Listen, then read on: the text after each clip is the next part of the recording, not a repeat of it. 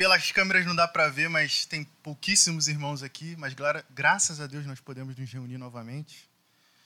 E eu estava ali orando, né, cantando, e me veio à cabeça uma frase de John Knox, o fundador do presbiterianismo, né, se podemos dizer assim.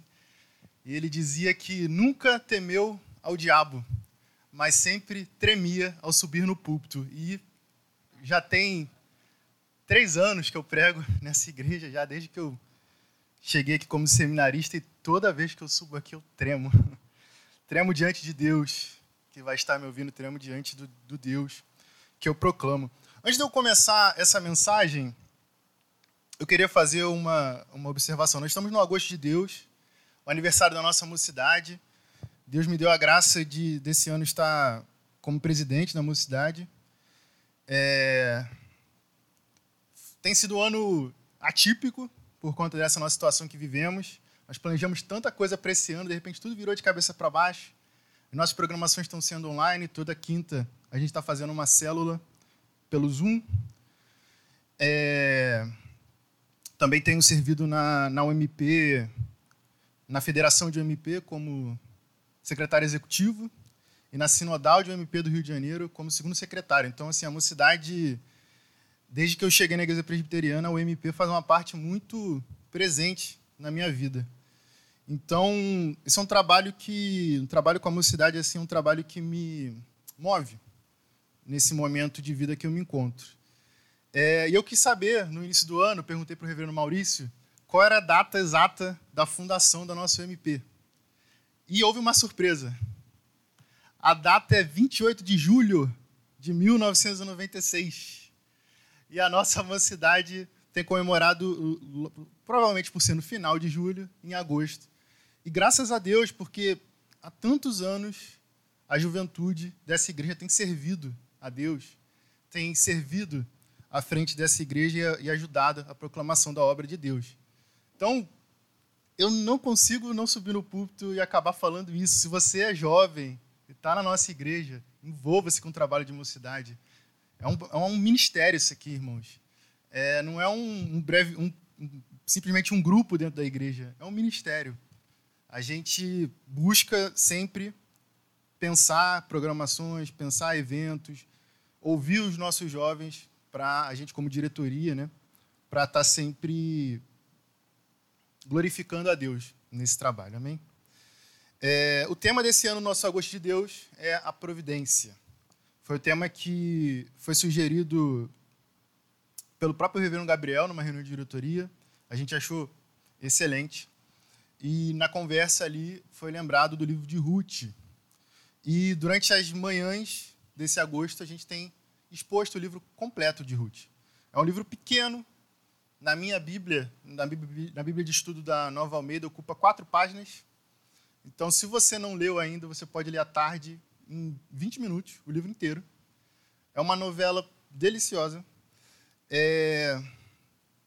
E hoje a gente vai concluir esse, esse estudo, esse, essas pregações que nós temos aqui. Mas antes de fazer a oração por iluminação, aliás, que já foi feita pelo reverendo Maurício, é, e ler o texto, eu quero começar falando de um dos meus autores favoritos da literatura brasileira, que é o Graciliano Ramos.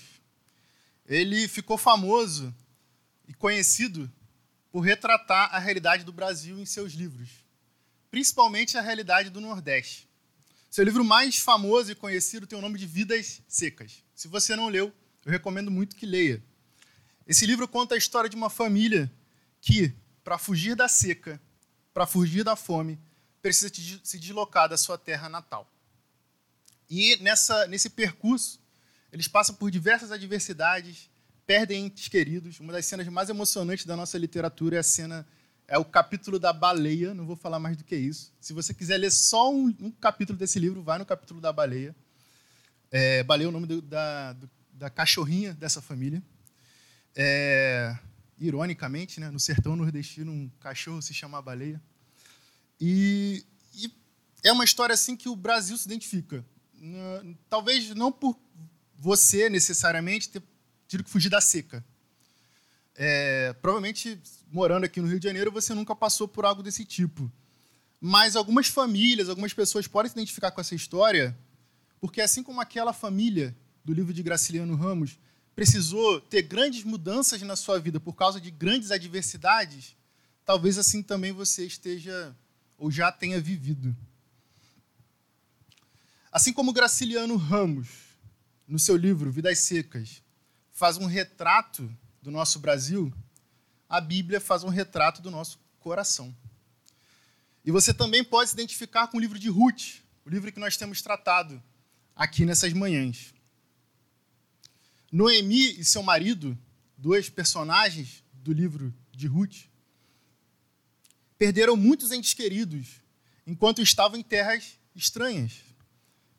No fim dessa história, no fim de, na verdade no início dessa história, nós vemos que somente Noemi, a mãe dessa família, e suas noras ficaram vivas. Talvez você não tenha ouvido os sermões que passaram. De repente você está abrindo aí a, a, a, nossa transmissão e não ouviu ainda os sermões que os outros pastores pregaram nesse texto. Então eu vou recapitular rapidinho aqui. Depois, num período de seca, a família de. Oh, agora vai ser difícil sair o nome dele. Abimeleque se desloca para Moabe, uma cidade estrangeira, porque onde ele tinha nascido, estava havendo uma grande fome. Ele vai para lá, tem filhos, seus filhos se casam, porém, tanto Abimeleque quanto seus filhos falecem. E só sobrevivem Noemi, a mãe dessa família, Orfa e Ruth, as noras dessa mãe. Noemi resolve voltar para sua terra natal.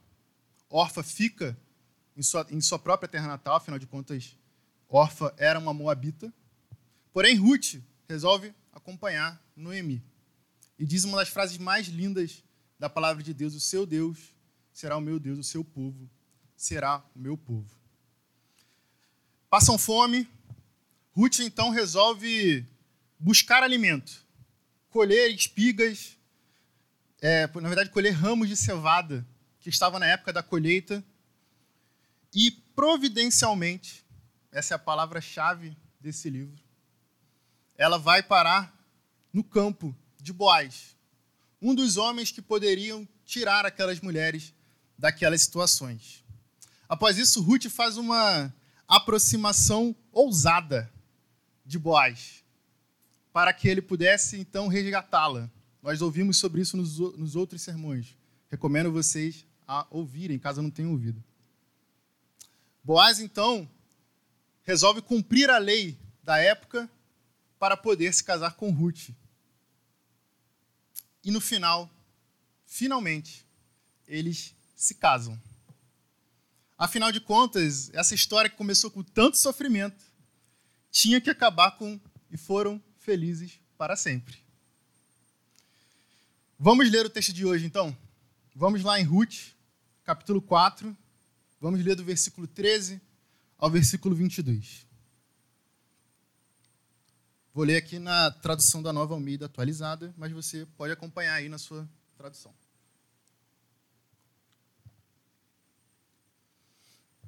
Ruth, capítulo 4, versículo 13. Diz assim a palavra de Deus. Assim Boaz recebeu Ruth, e ela passou a ser sua mulher. Ele teve relações com ela e o Senhor concedeu que ela ficasse grávida e tivesse um filho. Então as mulheres disseram a Noemi: Bendito seja o Senhor, que não deixou hoje de lhe dar um neto, que será o seu resgatador. Que o nome dele venha a ser famoso em Israel. Nele você terá renovação da vida e consolo na velhice. Pois a sua nora, que ama você, o deu à luz. E para você ela é melhor do que sete filhos. Noemi pegou o menino no colo e passou a cuidar dele. As vizinhas lhe deram um nome, dizendo: Nasceu um filho para Noemi, e o chamaram de Obed. Este veio a ser o pai de Jessé, pai de Davi. E estas são as, gera as gerações de Perez. Perez gerou Esron, Esron gerou Rão, Rão gerou Aminadab. Aminadab gerou Nasson, Nasson gerou Salmão, Salmão gerou Boaz, Boaz gerou Obed, Obed gerou Gesé, e Gesé gerou Davi. Graças a Deus pela sua palavra. A gente acabou de ler o texto que segue o momento em que Boaz toma publicamente Ruth como sua esposa. Após ele ter ali debatido com outro resgatador que tinha por direito tanto as posses quanto a, o casamento com Ruth, porque naquela época tinha essa tradição de que quando um, alguém morresse, o seu parente imediato, seja um irmão, seja um tio, casava com aquela mulher para poder continuar dando sustento àquela família, que seu nome continuasse a se propagar. Após Boaz ter então debatido com esse outro parente que tinha direito sobre essa decisão, sobre essa atitude, ele proclama publicamente nas portas da cidade que iria casar com Ruth. Porém, talvez vocês tenham notado que na conclusão do livro, que leva o nome da personagem que tinha acabado de casar, Ruth, o autor escolheu focar em outros três aspectos. Primeiro é Noemi. Ruth, no final do livro, sai de cena. E Noemi brilha. O segundo aspecto que o autor foca é nessa criança que nasceu. E o terceiro, nas gerações que vieram após todos esses acontecimentos. Isso não é por acaso. Se o início dessa história, que a gente acabou de ler, que eu acabei de resumir aqui para vocês, nos lembra o livro do Graciliano Ramos, que eu acabei de contar, parece que esse final lembra uma novela do Manuel Carlos. Tem casamento, festa, filho, parece final de novela. E por conta disso nós vamos falar desse final. Né? Primeiramente, vamos falar sobre Noemi, aquela que perdeu sua família e agora recebia de Deus a bênção de ter uma nova família. Alguns textos hebraicos, e o texto que nós lemos tem origem na literatura hebraica, utilizam um recurso que muito nos ajuda a ler e interpretar esses textos. No livro de Ruth não é diferente. Esse recurso é o paralelismo. Pelo nome, a gente pode imaginar que é um recurso que coloca em paralelo temas similares em momentos diferentes de um mesmo livro. Pensa numa ferradura, onde seus extremos estão próximos ao tratar de um tema que se relaciona. Por exemplo, se no capítulo 2 vemos Ruth com fome, precisando buscar alimento, no capítulo 3, nós vemos Ruth sendo alimentada por Boaz. Porém, a gente vai focar aqui em outro paralelismo desse livro. No início do livro, vemos Noemi perder sua família. Com ela ficam somente as noras Ruth e Orfa. Eu sei que eu estou falando sobre o final do livro, mas a gente vai perceber que esse fim se relaciona muito com o começo. Noemi então perdeu seu marido e dez anos depois perdeu seus filhos. Ela sabia que com a sua idade ela nunca poderia dar a bênção ou poderia ter a bênção de ter novamente filhos. E ela também não poderia dar a bênção àquelas mulheres que continuavam acompanhando ela de dar um marido a elas. Como eu disse, a tradição era que uma vez que alguém falecia, o primeiro a vir a se casar, ou parente mais próximo, seria o irmão. Do irmão, um tio, um cunhado. Porém, no final do livro, nós vemos Noemi e Ruth ganhando uma nova família. Se no início Noemi perdeu, agora Noemi ganhava. Se no início Noemi perdeu sua família, agora ela ganhava uma nova família. Noemi tinha se tornado uma mulher amarga após esses primeiros acontecimentos do livro. Ela mesma se denomina assim, como amarga. Abra sua Bíblia rapidinho aí no capítulo 1, no versículo 20, para ler comigo como ela se refere a si mesma.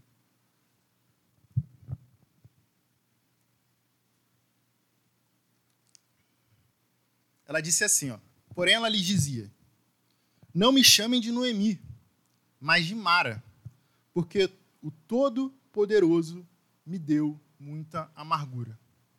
Mar, em hebraico, é um nome que significa amargo. Noemi passou por um momento da sua vida em que ela teve a percepção de que Deus pesou a sua mão sobre ela. E é isso que nós lemos no capítulo 1, versículo 20. Acabamos de ler. Deus, de fato, é todo-poderoso para nos tirar aquilo que tanto amamos e nos é tão importante. Porém, esse mesmo Deus que tira é, é aquele que é capaz de nos dar infinitamente mais do que pedimos ou esperamos. Se Noemi tinha perdido tudo que amava, Deus viria dar infinitamente mais do que qualquer coisa que ela pudesse imaginar amar. Abre rapidinho aí a sua Bíblia comigo em Efésios 3, do versículo 20 ao versículo 21. O autor de Efésios nos explica um pouco melhor essa, esse gosto que Deus tem de nos dar aquilo que nós nem imaginamos que podemos receber. Diz assim o texto: Ora, aquele que é poderoso para fazer infinitamente mais do que tudo o que pedimos ou pensamos, conforme o seu poder que opera em nós, a ele seja a glória na igreja e em Cristo por todas as gerações, para todo sempre. Amém.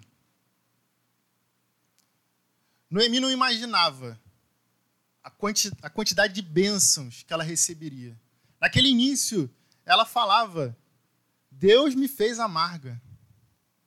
Porém, Deus daria infinitamente mais para ela. Nesse mês, nós temos falado sobre providência, sobre a providência de Deus. Noemi não via o que Deus estava preparando para o seu futuro, quando ela perdeu tudo. Porém, o Senhor sabia o que viria pela frente. Se ela tinha perdido filhos, agora ela ganhara um neto. Coisa que parece ser contraditório, né? Uma, uma mulher que perde seus filhos, antes deles terem filhos, ganhou um neto. Da qual ela passou a cuidar como se fosse seu próprio filho. A gente vê ali no canto daquelas mulheres de Belém, essa, elas falando que ela pega e recebeu um filho do Senhor. Pega nos seus braços e recebeu um filho do Senhor.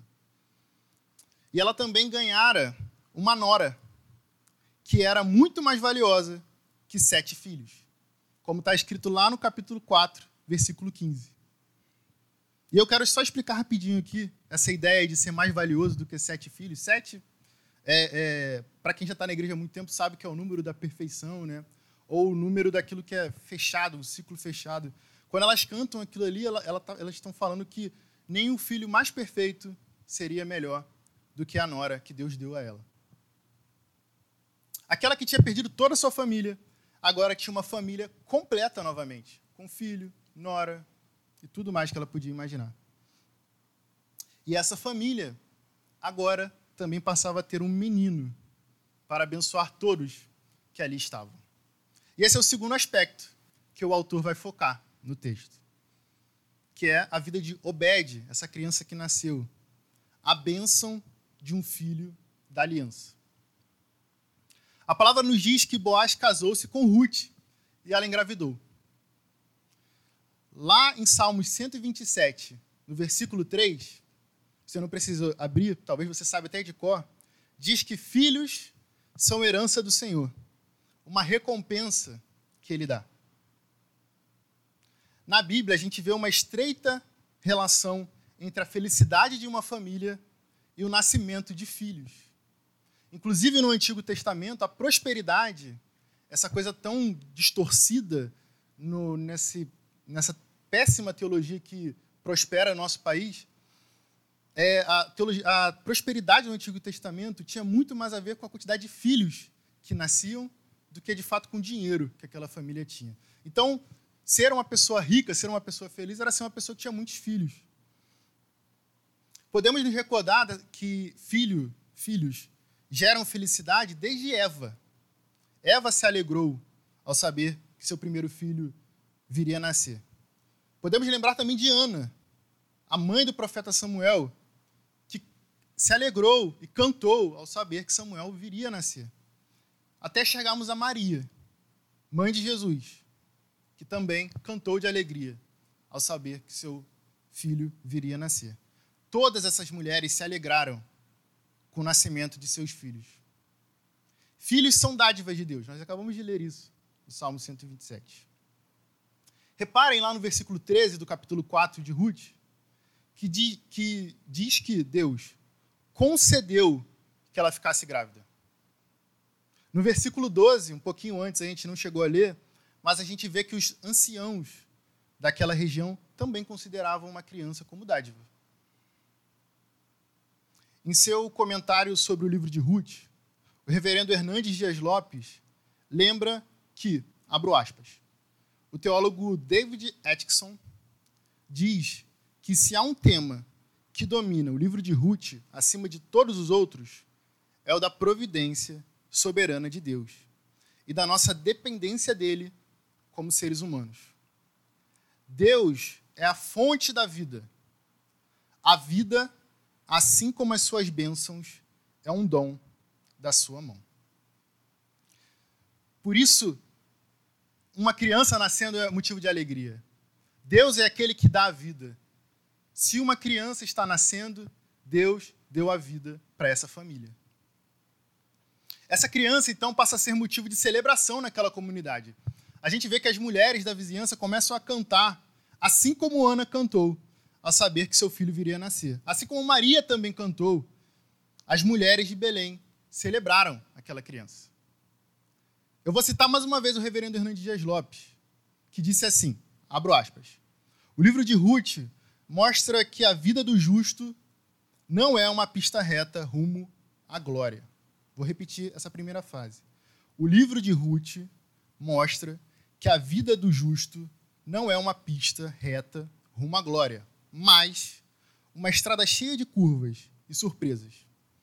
A história do livro de Ruth começa com as perdas de Noemi e termina com os ganhos de Noemi. A história começa com a morte de seus filhos e termina com o nascimento de um novo filho. Canto daquelas mulheres, fecho aspas, o canto daquelas mulheres ainda nos mostra que esse filho foi dado a Noemi. Mesmo sendo filho de Ruth, a gente lê lá no versículo 21 perdão, é, no versículo 24, a gente vê que as mulheres cantam que um filho foi dado a Noemi. Dessa forma, o que Noemi disse no capítulo 1, versículo 21, que Deus tinha pesado a sua mão sobre ela, não procede mais. Pois para Noemi, naquele momento em que ela fala que Deus tinha pesado a mão sobre ela, o melhor ainda estava por vir. Noemi e Ruth, no fim das contas, não saíram para Moabe, a cidade estrangeira, por punição de Deus.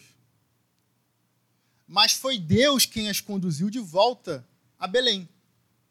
Foi Deus quem providenciou, ou seja, pela providência de Deus, Ruth entrou no campo que Boaz, seu resgatador, cuidava. Foi Deus quem abriu o ventre de Ruth e deu a essas mulheres uma criança. No versículo 14, lemos que as mulheres chamam aquele menino de resgatador. E se você está acompanhando as pregações o tempo todo, esse livro vai se referir a Boaz como resgatador. E no final, aquelas mulheres cantam, ao se referir àqueles meninos, aquele menino, como se ele fosse o resgatador. Isso pode parecer um pouco estranho, mas quando a gente continua lendo o texto, vem a genealogia. E a gente vê que da descendência de Obed viria a nascer o rei Davi. Então, Deus conduziu tudo, tudo, de tal maneira que quem de fato foi o resgatador daquelas mulheres não foi Boaz, mas aquele menino sobre o qual estava a linhagem real. E esse é o terceiro aspecto que o autor de Ruth vai destacar nesse texto, que é a genealogia, a bênção estendida. E esse é aquele trecho que a maioria das pessoas lê rapidinho, né? Eu assumo que eu já fiz isso muitas vezes também. Porque começa aquele nome, de, aquele nome difícil, Salmão, eu não lembro quem é Salmão. É, Perez, caramba, Perez está lá em Gênesis, aí você acaba passando rapidinho. É, porém, a gente acaba perdendo algumas coisas muito importantes ao pular esses trechos. O autor de Ruth, então, para concluir essa novela do Manuel, Manuel Carlos, como eu brinquei aqui, nos mostra a descendência de Obed, essa criança que estava nascendo. Aqui nós vemos como Deus não tinha um plano B para a vida daquelas mulheres, como Deus não tinha um plano D, plano B para a vida do povo de Deus. E eu adianto, Deus não tem um plano B para a sua vida também. Perez é filho de Judá, que é onde começa a genealogia. Que por sua vez é filho de Jacó. Vemos seus nomes em Gênesis, no primeiro livro da Bíblia. Como eu tinha dito lá no início do sermão, o fim do livro de Ruth se relaciona ao início. Mas eu não deixei muito claro que o início que eu estava falando era o início de tudo. Era Gênesis. Nessa genealogia, vemos nomes um pouco controversos. Jacó teve um casamento difícil. E logo após um casamento, a gente olha sendo citado o nome de Jacó. Porém, Deus abençoou Israel, mesmo assim por intermédio desse homem. Judá também teve seus percalços. Porém, como diz o pastor Luiz Saião, em seu comentário bíblico em áudio, abro aspas, Deus constrói a história de redenção apesar das tragédias, fracassos e pecados humanos. Deus constrói a história de redenção apesar das tragédias, fracassos e pecados humanos. Se Deus fez isso no passado com Jacó, com Perez, ele também continuaria a fazer. Ele também continua a fazer isso. Como a gente lê lá no versículo 1 do capítulo 1 desse livro, essa história se passa nos tempos de juízes. E se você não, nunca chegou a ler o livro de juízes, está escrito assim lá no capítulo 21, versículo 25 do livro de juízes. Não havia rei em Israel. Cada um fazia o que achava mais certo. Então vocês imaginam que tempo era esse? Era um tempo onde a moral era individual. Talvez não tão distante do que a gente vive hoje. O que era certo para um não era certo para o outro e estava tudo bem. Na verdade, não estava tudo bem, não, mas eles achavam que estava. Porém, nesse ambiente de dificuldade, de falência moral, de idolatria, nascia um menino que trazia em si a semente da mudança. Obed, filho de Ruth, fora o avô de Davi. E Davi foi o rei prometido de Israel. O homem que a palavra de Deus diz que foi um homem segundo o coração de Deus. Dessa forma, vemos que Deus, desde Gênesis, já preparava aquele momento. Ele já preparava aquele menino, inclusive, que estava nascendo. Aquele menino que se tornaria homem e daria descendência ao rei de Israel. A história de Ruth não termina no capítulo 1 com a fome. Ela termina no capítulo 4, com esse menino nascendo. Assim como a história da humanidade não termina em Davi também. Lá em Mateus 1, versículo 6, você não precisa abrir, a gente lê outra genealogia e encontra ali o nome de Davi. E essa é a genealogia de Cristo, o nosso Senhor. É, eu costumo dizer que Deus não dá ponto sem nó. A tragédia dessas mulheres, no fim das contas, foi instrumento de Deus para que viesse o resgatador na vida delas. E aquele casamento de Boaz com Ruth foi o caminho de Deus para que viesse até nós o resgatador da humanidade, Cristo Jesus. A providência de Deus não somente se limitou aos acontecimentos da vida de Ruth e Noemi. A bênção que Deus derramou sobre elas se, se propagou por toda a nação de Israel e se perpetua até hoje em nossas vidas. Deus é todo-poderoso. Ele pode fazer tudo. Ele pode tirar. Ele pode nos dar. Ele é onisciente, ele sabe de todas as coisas. Desde o princípio, Deus havia ordenado tudo. Deus havia organizado tudo para que no fim houvesse o nascimento de Obed, que viria a dar origem a Davi, que viria a dar origem a Jesus Cristo.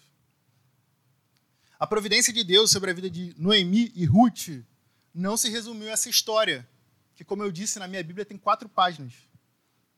Mas se reflete também na nossa história, e só você sabe dizer quantas páginas tem a sua história. Basta crer em Jesus como o único e verdadeiro Salvador para você se incluir nessa história, nesse drama da redenção, que começa lá em Gênesis e está para se concluir no retorno de Cristo Jesus. Você talvez se identifique com essa história. A história de Ruth, de Noemi, talvez você já tenha perdido entes queridos. Talvez você já tenha passado fome. Ou talvez você simplesmente tenha vivido consequências na sua vida que te obrigaram a mudar completamente. Muitas vezes a gente tem que mudar drasticamente por conta das nossas por conta de necessidade, por conta das nossas necessidades. Porém, a gente não pode esquecer que Deus conduz cada detalhe da nossa vida. Inclusive aqueles detalhes que a gente não gosta. Romanos 8, versículo 28, eu gostaria que vocês abrissem a Bíblia comigo. Diz um versículo que é bom a gente ter de cor. Diz assim: Sabemos que todas as coisas cooperam para o bem daqueles que amam a Deus. Todas as coisas cooperam para o bem daqueles que amam a Deus. Isso significa que, assim como aconteceu com Noemi, seu sofrimento, a necessidade que você passa ou passou, coopera para o seu bem tudo no final se organiza. Perdão. Tudo no final se organiza para que o bem ocorra. Cooperar aqui é essa organização que Deus faz na sua vida para que o bem ocorra no final. Inclusive, recomendo ouvir o Sermão da Noite, que eu já tive um spoiler que eu venho aqui gravar do Reverendo Antônio José, onde ele vai tratar melhor sobre isso. Pense no seguinte, nessa situação que essas mulheres viveram. Pensa num pai que está querendo ensinar seu filho, por exemplo, que é importante ele tomar banho. E aquele filho chora, porque não é uma coisa que ele gosta. Aquele filho esperneia, mas o pai faz questão de fazê-lo tomar aquela atitude, fazê-lo tomar banho. Naquele momento, a criança, aquilo ali é o maior sofrimento da criança. Porém, o pai sabe o motivo dele estar tá fazendo aquilo. Deus é como esse pai, que muitas vezes nos conduz por caminhos que nós não gostamos. Porém, ele tem o seu objetivo. Muitas vezes o nosso sofrimento é uma forma de Deus para nos ensinar alguma coisa. Muitas vezes o nosso sofrimento é uma forma de Deus trabalhar para algo muito maior do que a nossa vida. Às vezes, você também pode ter perdido alguém, assim como Noemi perdeu seus filhos e seu marido. Mas nessa história nós vemos que nada, nada foge do controle de Deus. Ele conduz nossos caminhos, ele conduz os seus caminhos, como também conduziu o caminho daquelas mulheres. E no fim de tudo, aquelas mulheres que se entristeceram voltaram a sorrir. Deus tira de nós e ele é poderoso para fazer isso. Porém, ele é poderoso também para nos dar infinitamente mais de tudo que nós podemos imaginar. Os filhos, nós também temos que lembrar que os filhos são motivo de alegria. Sempre. Não importa o momento que eles vierem, não importa as circunstâncias que vierem. Filhos são motivos de alegria. Muitas vezes as pessoas temem sobre o futuro dos seus filhos. Porém, lembra de uma coisa: Deus é quem deu esse filho para você. Deus é quem concede a bênção de ter, algum, de ter um filho. E ele preserva os filhos da aliança. Assim como ele fez com Jacó, como eu citei. O caminho cristão, no fim das contas, é um caminho cheio de percalços, cheio de dificuldade. Porém, Cristo, o próprio Deus, nos diz que teremos aflições. Porém, esse mesmo Cristo que diz para nós que nós temos que nós teremos aflições, nos diz para nós termos bom ânimo. Porque por mais que algumas vezes as dificuldades nos vençam, Jesus Cristo venceu o mundo. Deus nos abençoe. E uma boa semana para todos nós.